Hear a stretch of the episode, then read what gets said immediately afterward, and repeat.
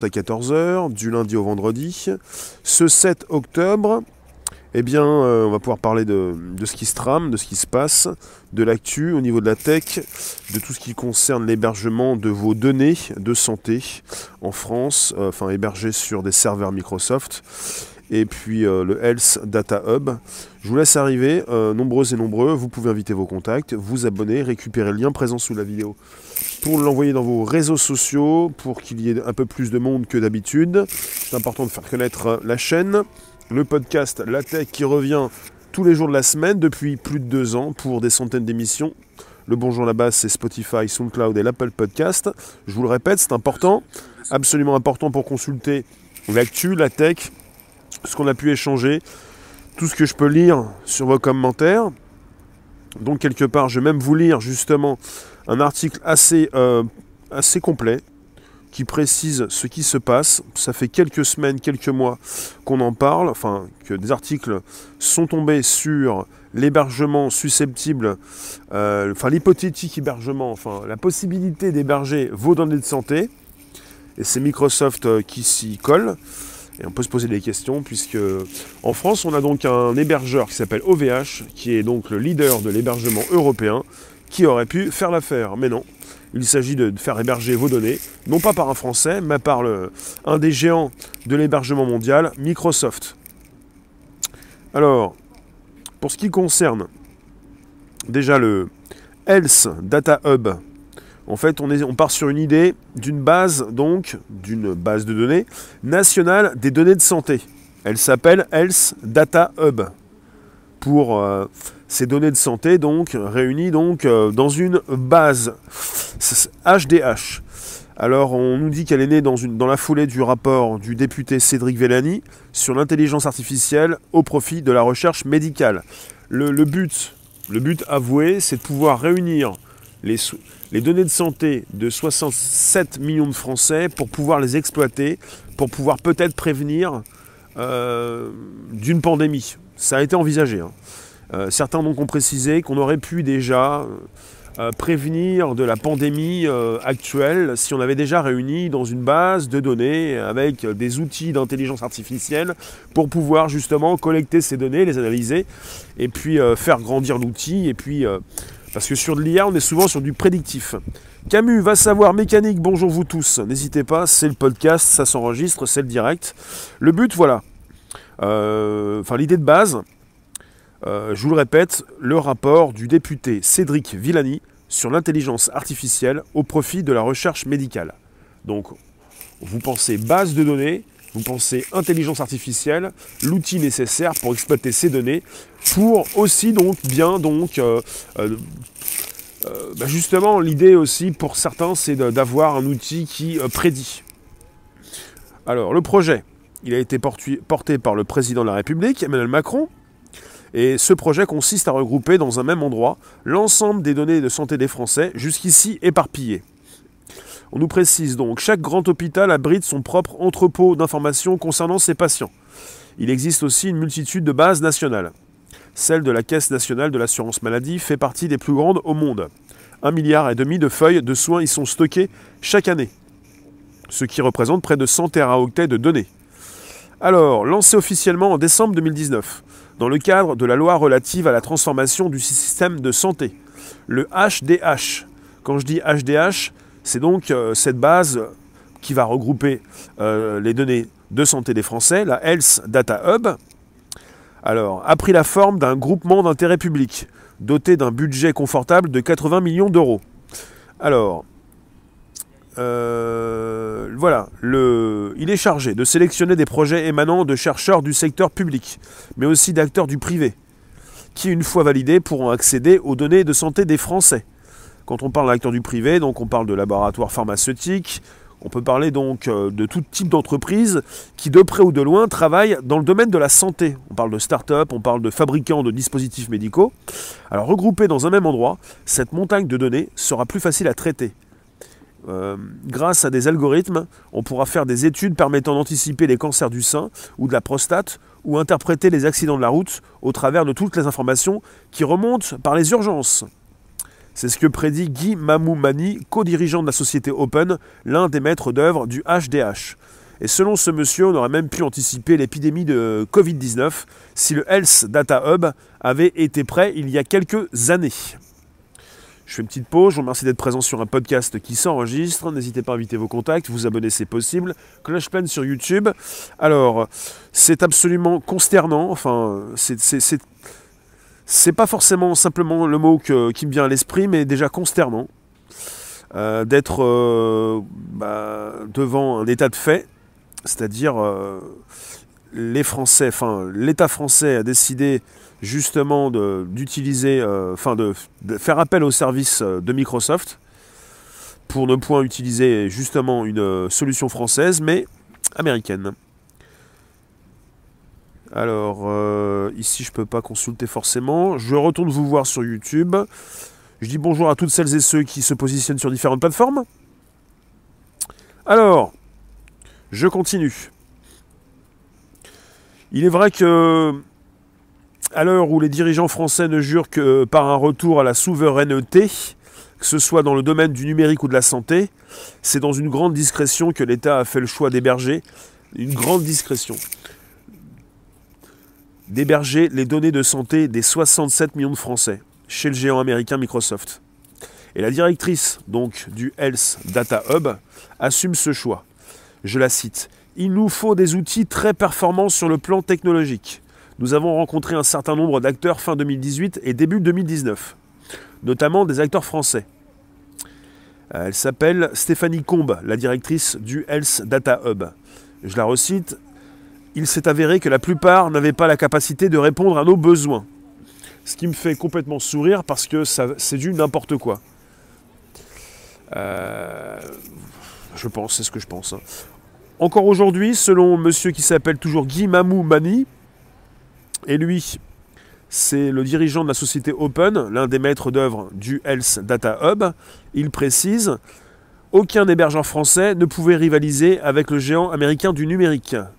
Vous vouliez le HDH, c'est très simple. C'était soit le HDH avec Microsoft, soit pas de HDH du tout. Donc c'était soit ils hébergeaient les données, ils les regroupaient, ils regroupaient les données de 67 millions de Français, soit pas du tout. C'est ce qu'ils précisent. Et évidemment, cette présentation des choses est très loin donc de convaincre les détracteurs du contrat passé avec Microsoft. Alors si en 2018, peu d'opérateurs européens bénéficiaient de la certification nécessaire pour héberger des données de santé, ce n'est plus le cas aujourd'hui. Plusieurs acteurs français ont obtenu une telle certification. Alors, au-delà du choix d'un hébergeur américain, c'est la procédure utilisée qui interpelle de nombreux professionnels de la santé et du numérique. Le ministère de la Santé n'a pas procédé à un appel d'offres classique au niveau européen pour passer le marché avec son hébergeur. Il s'est appuyé sur une centrale d'achat de l'État pour commander des prestations à Microsoft. Et c'est apparemment une procédure tout à fait légale. Selon euh, toujours M. Mani, le patron de la société Open, je le cite, lancer un appel d'offres européen est un processus très lourd, il faut rédiger un cahier des charges, consulter, ça prend entre 6 mois et un an pour faire un appel d'offres de ce type, selon M. Guy Manou, Mamou Mani, alors que vous avez une alternative tout aussi transparente, légitime, qui est la centrale d'achat UGAP, qui a déjà procédé à une sélection des prestataires. Lorsque vous êtes une administration et que vous voulez aller plus loin, aller plus vite et être plus agile, vous avez le choix de passer par cet outil. Euh, alors vous avez un collectif d'entreprises et d'associations qui a saisi le Conseil d'État en référé, puis sur le fond. Il dénonce l'absence de transparence autour du marché passé avec Microsoft et évoque des soupçons de favoritisme.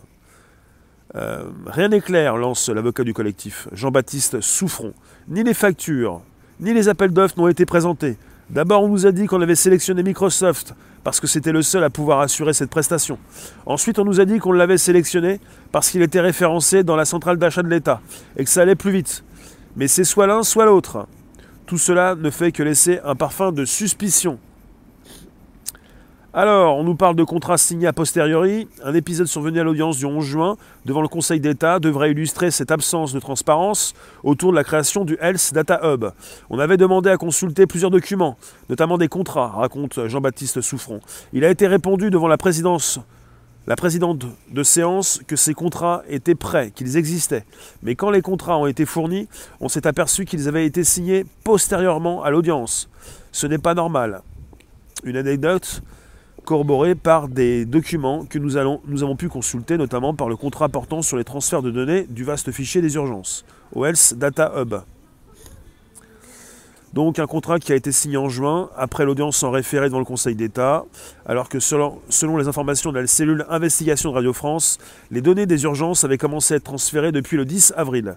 Dans un mail qu'elle nous a adressé le 30 septembre 2020, la directrice du HDH s'explique sur ce contrat de transfert signé a posteriori. C'est le temps qu'il nous a fallu pour aboutir à une signature formelle, mais les termes de notre collaboration étaient clairs dès le mois d'avril. Et l'urgence à transférer les données était justifiée par une étude du ministère de la Santé. Bon, peu importe les précisions, il commence, avant même de signer les contrats, avant même de choisir Microsoft, il travaillait déjà avec Microsoft. Alors, euh, cette affaire est révélatrice de la précipitation avec laquelle les autorités ont agi pour lancer le HDH. Le directeur technique de Microsoft France ne dit d'ailleurs pas autre chose. Le lancement de la plateforme a été accéléré en raison de la crise de la Covid-19. La décision qui a été prise a été de mettre en production une version qui n'était pas complètement finalisée, parce que c'était vraiment urgent, parce qu'on n'avait pas le temps d'attendre que la version finalisée soit opérationnelle. Alors après, évidemment, cet article précise, je cite aussi l'article, mais l'urgence sanitaire l'a-t-elle emporté sur la protection de nos données personnelles? Alors, dans un document daté du 23 avril, le directeur général de la santé, Jérôme Salomon, demande au patron d'établissement hospitalier de faire remonter au HDH l'ensemble des données des patients hospitalisés, et pas seulement les patients atteints par le coronavirus. Ces données seront traitées sans attendre la validation préalable des agences régionales de santé, précise alors Jérôme Salomon. Cette précipitation a fait remonter les données au HDH. Euh, cette, précipitation pardon, à faire remonter les données au HDH avait à l'époque suscité les craintes de l'ACNIL. L'ACNIL, donc le gendarme des libertés informatiques. Dans une lettre adressée à la directrice du HDH le 10 juin, la présidente de l'ACNIL avait aussi émis des réserves sur le choix d'un hébergeur américain. Et donc on est parti sur des menaces sur la souveraineté. Le choix de confier les données de santé des Français à Microsoft pose donc des questions de sécurité et de souveraineté. Faut-il avoir peur du géant du numérique américain? Le contrat du HDH avec, Microsoft prévoit que celle-ci stocke les données de santé des Français sur le territoire de l'Union européenne. Actuellement, elles sont stockées dans un entrepôt que la firme possède à Amsterdam, aux Pays-Bas. Donc pour les dirigeants du HDH, il est donc exclu que les États-Unis puissent y accéder. D'accord. Il n'en reste pas moins que la société Microsoft est soumise à la législation américaine, et notamment au Cloud Act. C'est l'acronyme de Clarifying Lawful Overseas Use of Data Act, la loi sur la clarification de l'utilisation légale des données à l'étranger. Cette loi, donc, promulguée en 2018, oblige toute entreprise de droit américain à fournir les données de ses clients si la justice les réclame, dans le cadre d'une enquête pénale. C'est problématique donc c'est le problème de l'extraterritorialité du droit américain. Remarque Adrien Parot, et cela concerne toutes les machines des sociétés américaines, même celles qui se trouvent en Europe. Et dans la classe politique, on nous précise que cette soumission de Microsoft aux lois américaines inquiète. On parle de sénateurs centristes, sénatrice UDI, euh, comme la sénatrice UDI Catherine Morin-Dessailly, qui demande la création d'une commission d'enquête parlementaire. Euh, même dans les rangs de la majorité, des voix s'élèvent. Je cite, il faut rappeler que le Cloud Act a été voté pour des raisons de sécurité nationale et aussi pour des raisons de sécurité économique. Il ne faut pas être naïf sur le sujet, lance le député LREM de l'Essonne, Pierre-Alain Raffan. Et ici, nous avons une sorte de zone grise. Nous n'avons pas l'assurance, en confiant nos données à des entreprises américaines, de répondre aux exigences du RGPD, qui est le règlement européen sur la protection des données. Et tant qu'on n'a pas cette assurance, il précise, la meilleure sécurité serait de faire héberger nos données par des acteurs européens. Alors, euh, je vous lis, je vous remercie d'être présent sur un direct sur YouTube.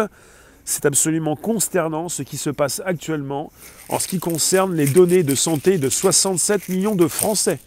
S'il y a des actions en justice au niveau américain, les données de santé des Français sont consultables. Il s'agit donc de comprendre que les Américains, que l'État américain peut euh, décider de consulter ces données et que Microsoft travaille comme Amazon et Google, par exemple, en étroite collaboration avec les autorités américaines. Il faut bien comprendre tout ça.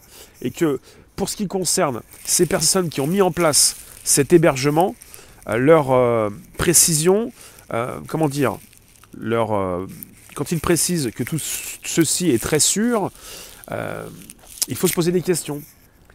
Quand ils disent qu'ils ils ont été obligés d'aller très vite à cause de la crise du Covid, il faut toujours se poser des questions parce qu'ils se sont donc orientés vers un, l'hébergeur américain. Ils auraient pu euh, récupérer, donc euh, travailler avec, euh, par exemple, OVH, le géant de l'hébergement français européen, pour ce qui concerne nos données de santé personnelle et pour ce qui concerne justement une, souveraineté.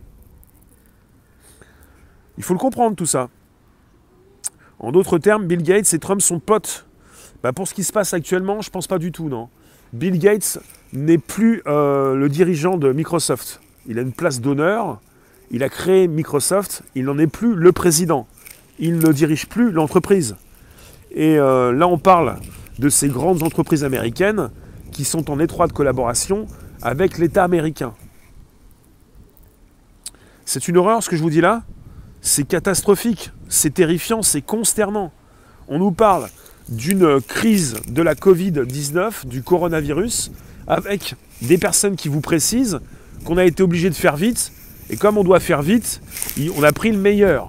Ça me fait penser, parce que je dois vous le rappeler, de, bah, cette affaire, cette affaire de l'hébergement, de la création d'une plateforme pour euh, proposer des, euh, des, aides aux entreprises françaises, l'État français a, fait vite également et a préféré travailler avec Amazon que de travailler également, par exemple, peut-être avec OVH, le géant, je le répète, de l'hébergement européen et c'est un acteur français. Il préfère travailler avec les Américains régulièrement parce qu'ils se disent ça va plus vite. Et moi je connais bien ce que fait OVH, je connais bien ce que fait Amazon et Microsoft en termes d'hébergement et je peux vous dire que les offres de, l'opérateur, enfin du, géant français OVH sont aussi bonnes que ce que vous disent les politiques. Ça peut dire quelque chose, mais ils ne vous disent pas tout que s'ils travaillent en urgence, ils peuvent travailler en urgence avec un grand donc de l'hébergement européen et français, plutôt qu'un géant américain avec des lois américaines qui s'y appliquent. Il faut bien comprendre tout ça. Si on n'a pas tous euh, les détails, tous les pions en possession, on peut, aussi euh, se dire, bah oui, ils ont fait vite, ils savent ce qu'ils font. Ils savent ce qu'ils font, bien entendu. Évidemment qu'ils savent ce qu'ils font. Et justement, ils veulent faire vite, oui. Mais bon, on peut aussi faire très vite et euh, très rapidement pour récupérer un hébergement qui n'est pas un hébergement donc. Euh, alors là, on va vous dire, c'est un hébergement américain, c'est Microsoft, mais il héberge en Europe. Peu importe. Il héberge peut-être en Europe, mais il s'agit d'outils américains détenus par un des géants des GAFAM qui euh, travaille en collaboration avec les autorités américaines et qui dépend donc des États-Unis. Camille, tu nous dis que ce serait pas mal de faire un vrai taf de recherche sur toutes les lois passées durant cette période. Je crois qu'on hallucinerait. Le peu que je sais, c'est bien plus que les 40 dernières années. Tu parles de quoi alors, euh, Camus Par rapport à quoi? Euh, Alors, une révolte. Merci de nous récupérer sur un podcast. Alors, pour les responsables du projet pour l'hébergement de santé pour l'hébergement de ces données de santé de 67 millions de Français. On parle du projet HDH, le Health Data Hub. Pour les responsables de ce projet, si un risque existe, il est extrêmement faible. Alors, euh, le même monsieur qui s'appelle Guy Mamoumani, euh, il nous, précise, ce Cloud Act, tout le monde en discute, mais le simplifie souvent. On ne va pas voir monsieur Trump se réveiller un matin et dire Tiens, je voudrais les données de santé de monsieur Mamoumani. Ce n'est pas comme ça que ça se passe. Le risque, c'est que le Health Data Hub devienne un outil à la disposition du gouvernement ou des entreprises américaines est absolument négligeable. Donc c'est un risque négligeable. Donc c'est toujours un risque. Donc euh, pourquoi prendre des risques si on pouvait ne prendre aucun risque pour partir dans une direction avec une euh, entreprise française? Alors, il faut le savoir, euh, l'été dernier, le 16 juin 2020, la Cour de justice de l'Union européenne a invalidé le Privacy Shield, le bouclier de protection. Et pour vous préciser, c'est un traité conclu entre l'Europe et les États-Unis qui était censé offrir aux Européens une protection maximale de leurs données personnelles comparable au RGPD européen. La justice européenne a estimé que dans les faits, les États-Unis n'étaient pas en mesure d'assurer cette protection. Alors c'est un coup dur pour les GAFAM, une victoire pour les défenseurs des libertés individuelles. Alors euh, l'avocat Jean-Baptiste Souffron précise, aujourd'hui on a un vrai problème avec le Health Data Hub. La justice européenne a considéré qu'on ne pouvait plus transférer de données des États-Unis vers l'Europe. Comment fait-on dorénavant? Ni Microsoft ni personne ne nous offre de réponse claire sur la base légale qui permettrait un transfert de données aux États-Unis. La direction du HDH le martèle. Les données de santé de Français, des Français ne sortiront pas de l'Union européenne. Ce serait écrit noir sur blanc, dans un avenant au contrat avec le géant américain. Bernard Ourganlian, le directeur technique et sécurité de Microsoft France, admet cependant que des opérations de maintenance sur les serveurs peuvent être menées depuis les États-Unis. Avant même que je vous lise ça, je voulais vous le préciser, parce que ça concernait également cette histoire de création d'une plateforme à l'aide des spécialistes AWS, Amazon Web Services, à l'aide d'un hébergement proposé par Amazon, hébergement euh, réalisé en, Europe. Ce n'est pas parce que votre hébergement étant en Europe ou en France qu'il n'est pas donc que ces données ne, ne seront pas utilisées par ces Américains. Et je vous le reprécise, voilà. Le directeur technique de sécurité de Microsoft France le précise. Il peut y avoir des circonstances tout à fait exceptionnelles. Alors, je continue. Il peut y avoir des circonstances tout à fait exceptionnelles dans lesquelles on pourrait être amené à analyser un certain nombre de problèmes techniques liés aux données du client. Alors, je continue, je relance c'est le directeur de sécurité, donc le directeur technique et sécurité de Microsoft France, qui parle des opérations de maintenance. Il peut y avoir des circonstances tout à fait exceptionnelles dans lesquelles on pourrait être amené à analyser un certain nombre de problèmes techniques liés aux données du client et qui pourraient nécessiter l'implication directe de notre engineering qui se trouve aux États-Unis. S'il y a un incident majeur qui intervient à 3h du matin, heure des États-Unis, côte ouest, on va réveiller la personne qui a écrit la ligne de code pour qu'il la corrige. Il y a donc une obligation de lui donner tous les éléments pour qu'il puisse travailler. Et évidemment, ça concerne régulièrement ces histoires, quand ça concerne justement les euh, enceintes connectées, tout ce qu'on peut enregistrer de vous. On ne va pas récupérer votre prénom, votre nom, votre adresse, mais si on vous écoute, si on récupère certaines parties de vos infos, quand on en récupère plusieurs, eh bien on arrive à se faire une idée de qui vous êtes. Alors pour autant, Microsoft assure que même si on lui demandait de fournir des données concernant des citoyens français, l'entreprise en serait bien incapable, puisque les données du HDH qu'elle stocke dans son centre de données sont chiffrées. Quand le gouvernement américain demande une information, elle concerne des citoyens lambda, Madame Dupont, Monsieur Durand. Mais nous, Microsoft, on ne peut pas savoir que derrière la ligne 2857 de la base, ce seraient précisément les données de Madame Dupont, Monsieur Durand. Microsoft ne possède pas les identifiants permettant de remonter à la personne en question. Alors, les informations stockées sur la grande plateforme des données de santé ont été préalablement pseudonymisées. Cette opération réalisée par la Caisse nationale de l'assurance maladie, la CNAM, est légèrement différente de l'anonymisation des données. Les noms, prénoms et adresses précises des patients sont remplacés par un pseudonyme qui permettra de le suivre durant son parcours de soins. Mais retrouver l'identité d'un patient reste possible. Si on prend un individu de tel âge qui habite dans telle commune mais se fait soigner dans telle autre, on peut se retrouver avec une seule personne qui correspond à ce croisement de variables et on peut alors le réidentifier. Et c'est ce qu'admet Claude Guissot, le directeur des études de la statistique et de la stratégie à la CNAM.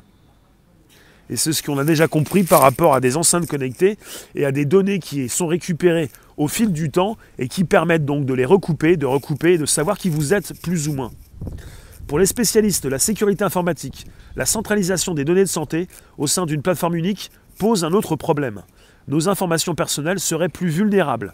On parle d'une base de données traditionnelles, susceptible de se faire pirater.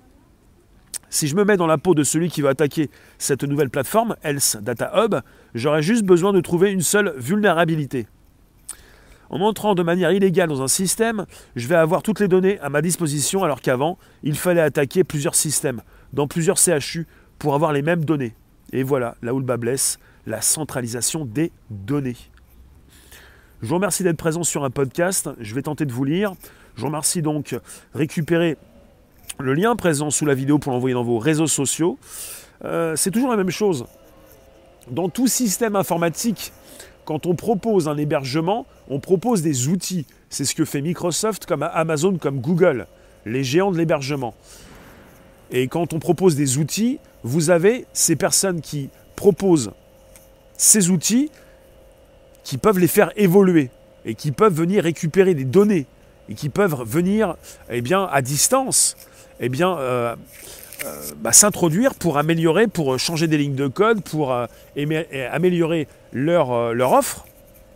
C'est important de comprendre tout ça. On a les mêmes problèmes avec les enceintes connectées où vous avez des mises à jour qui se font à distance, où vous avez bah, une enceinte qui vous écoute, un OK Google qui doit être déclenché, et puis des enregistrements qui se font pour améliorer les outils.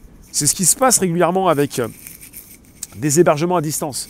Enfin, un cloud un hébergement, une base de données qui peut être consultée. Là, pour l'État français, ils, ils ont souhaité créer ce HDH Health Data Hub pour pouvoir faire tourner des algorithmes pour mieux peut-être appréhender des futures pandémies, par exemple. Euh, pour mieux peut-être euh, vous référencer, pour euh, accélérer donc l'analyse de vos données. Et là où le bas blesse, c'est justement que la base est centrale. On n'est pas sur une blockchain, je ne comprends pas ce monde, je ne comprends pas Microsoft qui est en ligne de mire et qui est en avance pour proposer des outils évidemment assez puissants. Là, on est sur des bases de données traditionnelles. On n'est pas sur une blockchain. On n'est pas sur différentes bases de données qui peuvent récupérer vos données pour les sécuriser beaucoup plus. Oui, Camus.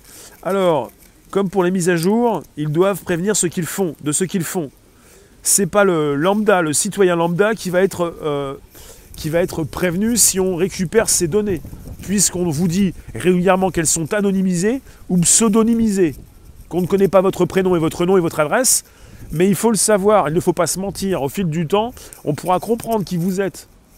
Si quelqu'un récupère vos données, cette personne peut en récolter plusieurs types de données. Et qu'il ne s'agit pas simplement d'avoir votre prénom et votre nom pour savoir qui vous êtes.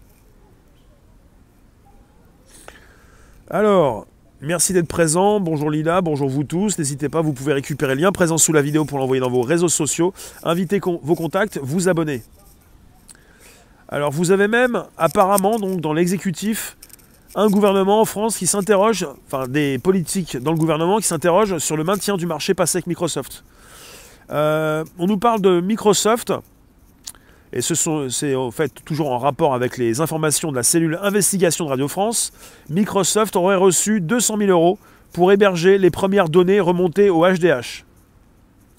Si un appel d'offres en bonne et due forme devait être lancé, Microsoft y participera avec l'espoir de gagner légitimement le combat. Donc, logiquement, Microsoft devrait récupérer vos données.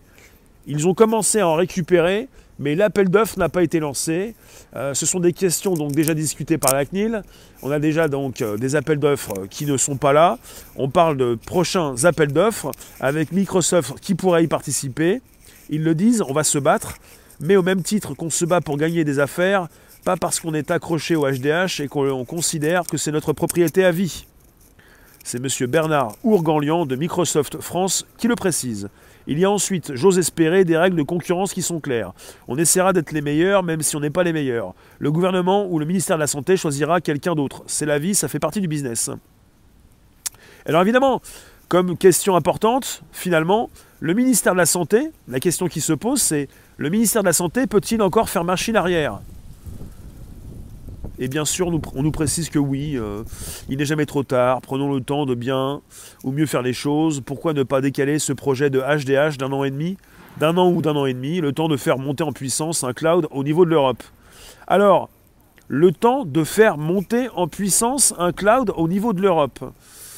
Alors, Pierre-Alain Raffan, j'ai déjà précisé, alors ce monsieur, il est député LREM, Pierre-Alain Raffan. Ce monsieur ne connaît pas trop bien la tech, ne sait pas ce que nous avons en Europe. Ce monsieur veut faire monter en puissance un cloud au niveau de l'Europe. De qui se moque-t-on? Allez préciser à ce monsieur que OVH est leader de l'hébergement des données en France. C'est un Français, mais en Europe. Il ne le connaît pas. Il pense qu'il n'y a qu'un Amazon ou un Microsoft. Ces personnes dans l'exécutif au sein de ce mouvement La République en marche, de ce parti politique, ne comprennent pas ce qu'ils ont en face d'eux. Ils connaissent peut-être simplement que Google, puisqu'ils l'ont bien utilisé pour s'être fait pirater avant donc l'élection du président. On a eu un piratage et un Macronix. Ça, vous devez peut-être le savoir. Alors, selon certains experts, il sera cependant difficile de se séparer du géant américain. Le jour où l'on décidera d'ouvrir la clause de réversibilité, il faudra qu'on ait un nouvel opérateur qui puisse assurer les services que l'algorithme délivrait, explique Vincent Trelli, le président fondateur de l'Association pour la sécurité des systèmes d'information de santé. Quel consortium a la capacité de dire nous, non seulement on reprend les données, mais il n'y a pas de rupture de service? Et toute l'algorithmique que l'opérateur Microsoft aurait pu, avait pu mettre en œuvre, on l'a aussi. Et donc on réinstalle les données, on appuie sur le bouton et ça redémarre. Et ça ne change rien pour les chercheurs en cancérologie, ça ne change rien pour les centres hospitalo-universitaires. C'est là que le doute s'installe. Plus on aura intégré de l'intelligence des algorithmes autour de nos données, plus il sera difficile de faire un retour en arrière. Donc c'est absolument délirant, stupéfiant et consternant. Justement, avant de signer les contrats avec Microsoft, d'abord ils n'ont pas encore fait d'appel d'offres, ils travaillaient déjà avec Microsoft. Ils ont voulu faire vite. Ils pensaient qu'ils ne pouvaient pas faire avec un acteur français européen. Ils auraient pu, ils ne le connaissent pas. J'ai l'impression, c'est délirant. C'est à peine crédible. C'est délirant. Je vous remercie en tout cas. On se retrouve ce soir à 18h25 pour un nouveau direct. Et on va remercier les membres ce soir. Donc vous pouvez euh, vous intéresser à un live du soir public pour parler d'autre chose qui est absolument aussi délirant. Je vous en reparle ce soir. En tout cas, on est tous les soirs également pour un direct à 18h25. Et je vous ai parlé du Health Data Hub et de ce que fait l'État avec Microsoft. Et dans l'exécutif, et tous ceux qui sont donc au pouvoir, ils n'ont pas compris qu'ils pouvaient euh, justement euh, faire travailler euh, le géant de l'hébergement européen, par exemple. Mais bon, je vous remercie, on se retrouve tout à l'heure. N'hésitez pas, vous pouvez vous retrouver sur le Bonjour la base. C'est sur Spotify, SoundCloud, l'Apple Podcast. On va peut-être reparler de cette histoire qui est absolument délirante, consternante, scandaleuse. Il y a beaucoup de mots. Je vous remercie d'être présent aujourd'hui pour le podcast et jour après jour du lundi au vendredi pour un 13h30, 14h et pour des centaines d'émissions qui se retrouvent sur Spotify, SoundCloud, l'Apple Podcast. Et c'est important de comprendre que nous avons en France et en Europe tous les éléments qui euh, nous permettent justement, qui peuvent nous permettre d'héberger nos données et qu'il ne s'agit pas de les positionner sur un hébergement peut-être en Europe, mais avec des outils américains et avec des ingénieurs et avec des équipes qui travaillent à partir des États-Unis. Je vous remercie à tout à l'heure, 18h25. Merci vous tous. Ciao